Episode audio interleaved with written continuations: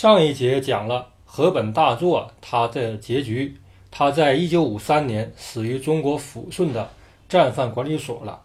从这一节开始讲，张学良经历的一个重大的历史事件，就是东北易帜。这可不是小事情啊，因为张学良他决定东北易帜，使得当时中国国内实行了名义上的统一了，对中国的历史发展走向啊。具有很大的一个意义。在说这个事情之前，先补充一下两个日本人的结局：一个是河本大作他的上司春冈长太郎司令官，另外一个就是按电钮炸死张作霖的那个满铁沈阳守备队的队长东宫铁男。先说春冈长太郎，他是日本的一个。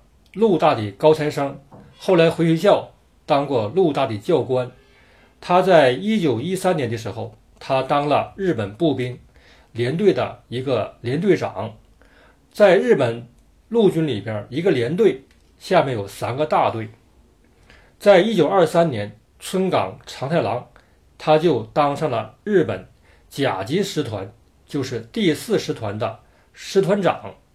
当时他的军衔是。中将，这个军衔不低呀。日本这个师团呢，相当于中国当时国民革命军的一个师的编制。但是他这个师团，他的武器配备、人员编制，他都远比中国国军要好、要强。他的战斗力，那就更不用说了。呃，春冈他是个中将，河本呢是个大佐。说起河本呢，过去一些人呢就说他叫河本大佐，实际这个是错误了。大佐只是河本的一个军衔儿军阶，他的全名叫河本大作啊。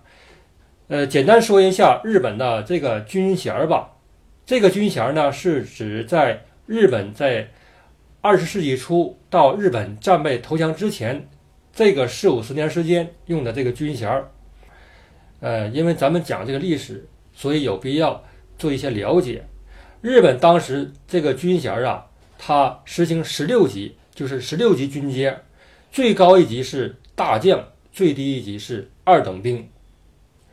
依次是大将、中将、少将、大佐、中佐、少佐、大尉、中尉、少尉、准尉、朝长、军朝、武长。上等兵、一等兵和二等兵，日本这个佐官就相当于中国国军的校官，所以大佐就是大校，朝长呢是上士，军朝是中士，武长是下士。所以说河本大作，他这个左官是大佐，就相当于中国国军的大校，可见河本他这个军衔也不低呀。这个村冈中将啊。他呢，在日本的军界算是一个平庸之辈了，所以呢，他架不住河本对他的软硬硬炮，他就默许了河本的冒险行动了。二八年六月四日，一声巨响啊，让张作霖的命没了。虽然当时军部军方人士啊，日本的中级军官，还有这个日本军部这些中枢们，他们袒护这个。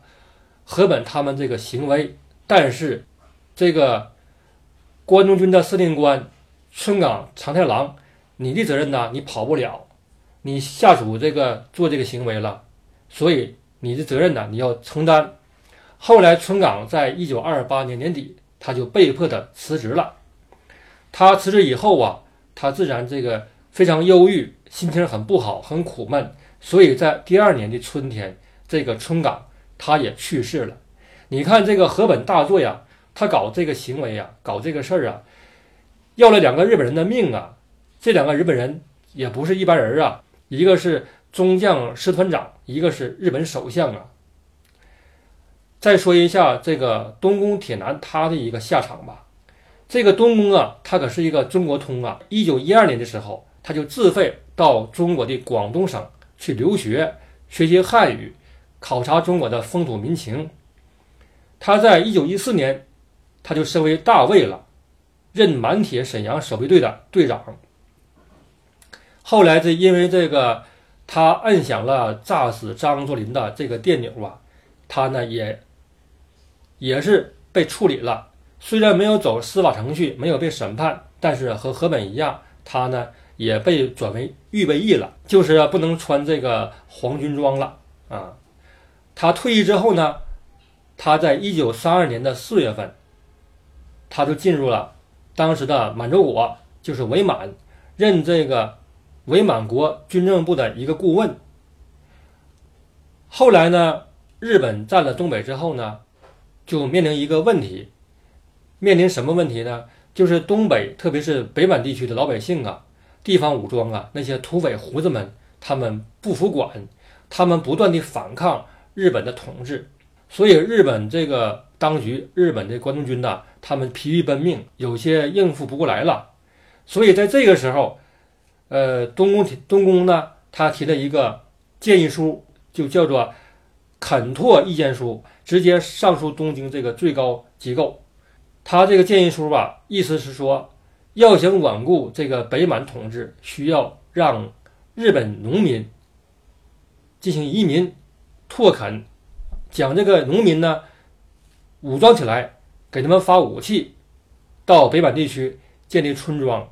一方面可以减轻关东军的压力，一方面可以防御苏俄的进攻，所以这个东宫他的建议吧，当时就被日本的军部和日本的政界就给采纳了。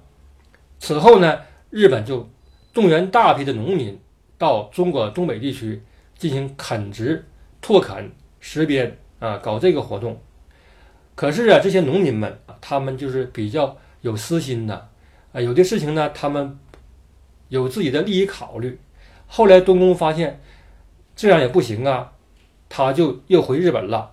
他在日本呢，就号召日本的青少年男子，他们有的是大学生，有的是中学生，有的是高中生，他们呢长期受日本这个忠君爱国思想影响，他们是非常狂热的爱国分子，他们呢就响应。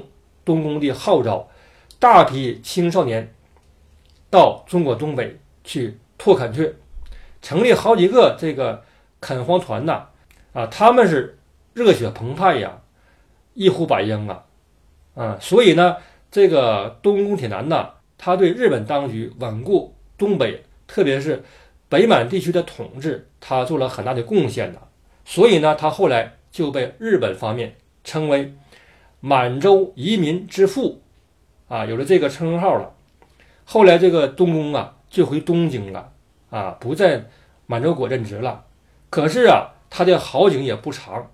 在一九三七年八月十三日，中日在上海进行了淞沪会战，中日第一次全面的宣战了。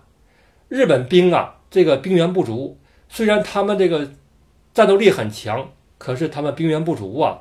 后来，这个东宫啊，就作为这个预备役，被编入了日本军队了。他到了日本的一四师团一零二联队，他当了一个大队长。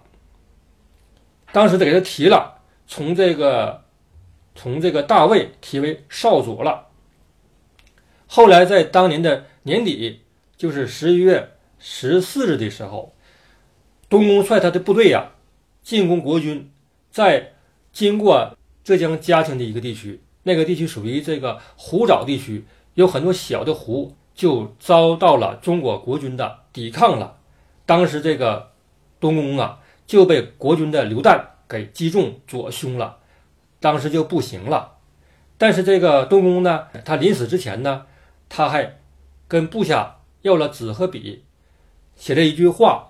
给他部下，他说：“原野秋高气爽，与部下共之甚快。”他就死去了，阵亡了。他死之后啊，这个日本方面、日本军界给他很大的荣誉啊。日本的东条英机、岸信介呀，这些高官就派人送来了花圈。日本满洲那些青少年垦拓团的代表们彻夜。给东宫铁男守灵啊！可见东宫在日本一时成为一个英雄人物了。他后来也进了日本的那个靖国神社了。东宫他也很有才呀，他是中国通，他在他号召日本人向北满移民的时候，他写的一首歌曲叫做《新的日本女性要嫁到大陆去》。这首歌曲呀，在当时日本国内呀传唱一时，成为一首流行歌曲了。好了，这个两位日本人的下场就说完了，下面开始讲讲这个。张学良东北易帜这个重大的历史事件了。他选择易帜，他有几个考虑。在他父亲被炸身亡之后，他接班了，需要这个做这个选择题了。这个题呢有三个答案，一个是呢独立，第二个是投日，第三呢是投蒋。啊，三个答案。独立呢，那肯定呢。实力不足了，而且你夹在北边的苏俄和南边的这个日本之间，而且当时呢，老蒋他北伐已经占了平津地区了，啊，能不能这个出关进攻奉天也不好说，所以这个独立这个事儿很难办。嗯，第二个呢，投日，就是说奉系在张学良的安排下。全面的倒向日本，倒向关东军，卖国了，当卖国贼了。这个事儿，张学良他也不能做呀，因为他的父亲就被日本方面给炸死了，有这个国恨家仇啊。所以说投日他是不可能的。而且从小这个张学良、张汉卿这个人呢，他就具有这个浓重的爱国思想和。民族主义思想，可以说他也是一个一个典型的民族主义者，所以他不可能降日。因此呢，他只能将这个选择这个选项添在了投奖这一边，就是倒向蒋介石的国民政府。这个当时老蒋啊，他这个大军北伐。大有这个统一全国之势，而且一向以来，张学良对老蒋是很崇拜的，很崇拜的。他曾经说过：“说我本人没有统一中国的能力，但是我服从能够统一中国的人呐。”就是暗指谁能统一中国，我就听谁的。当时蒋介石他奉行孙中山的政策。两度兴师北伐呀，所向披靡，打败了各路军阀，而且他的军队呀，军纪严明啊，不像奉军，所以让张学良非常佩服。当时啊，他就说过，他说我们奉军呐，南下占了河北、河南很多地方，可是啊，连一个县长都派不出去呀，所以他就非常佩服老蒋。所以说，在这个时候。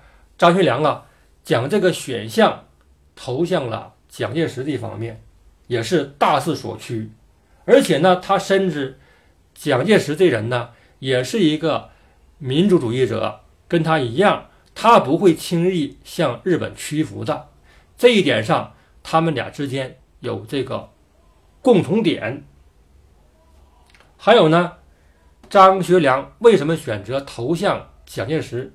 还有当时东北的这个民意，人民群众呢，他们希望这个全国能统一，统一之后，东北就可以有这个主心骨了，有向心力了。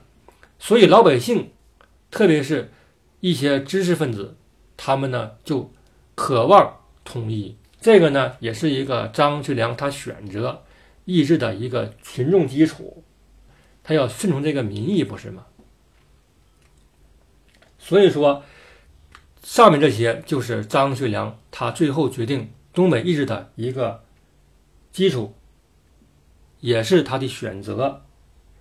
再说一下蒋介石，他为什么希望东北一致而不希望武力讨伐呢？他有他的考虑。首先一个，老蒋呢，他希望统一中国，希望中国再也不要搞军阀混战了。他非常在乎国际上对他这个政权的一个评价。他认为呢，要想获得国际方面的承认呢，首先中国要统一，要统一。所以这一点呢，和张学良、张汉卿他们是一样的，是一致的。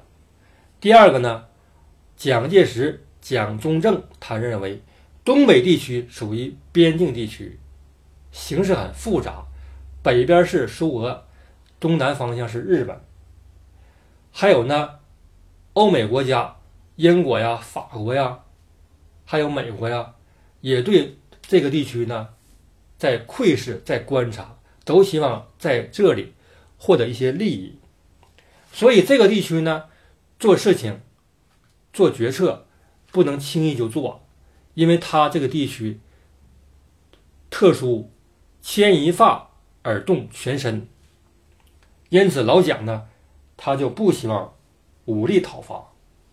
当时呢，这个地方实力派。广西的李宗仁，西北的冯玉祥，他们主张一鼓作气，乘胜追击，直捣奉天。他们强烈希望老蒋打出关外，占领奉天。因为当时这个国民革命军，这个北伐军的实力也很强，有一百余万人呢，有六十多个军呢，这么些个兵力啊，所以说在兵力上。在兵力数量上，北伐军的势力大于奉军势力。可是老蒋呢，他不选择出兵这个策略，他希望通过谈判来解决东北问题。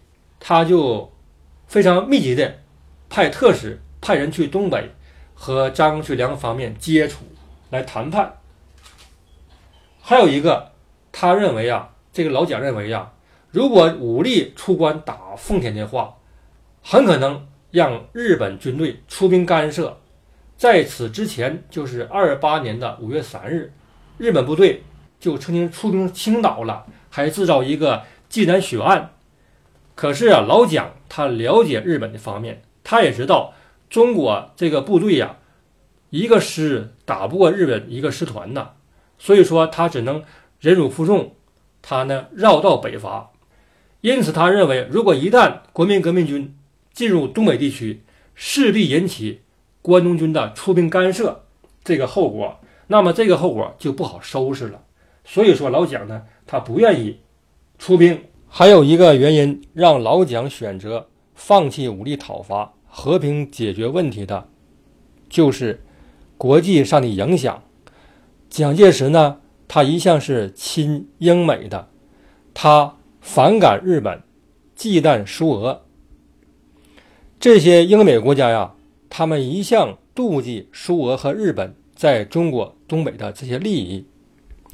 当时的东北地区分为南满和北满，就是因为苏俄和日本已经实际上在东北瓜分了势力范围了，所以呀，这些英美国家他们就希望蒋介石。和奉系势力，他们合作，这样的话呢，中国就统一了，可以抑制日本和苏俄。所以，综上所述啊，蒋介石啊，他呢就主张用和平的方式来解决东北问题。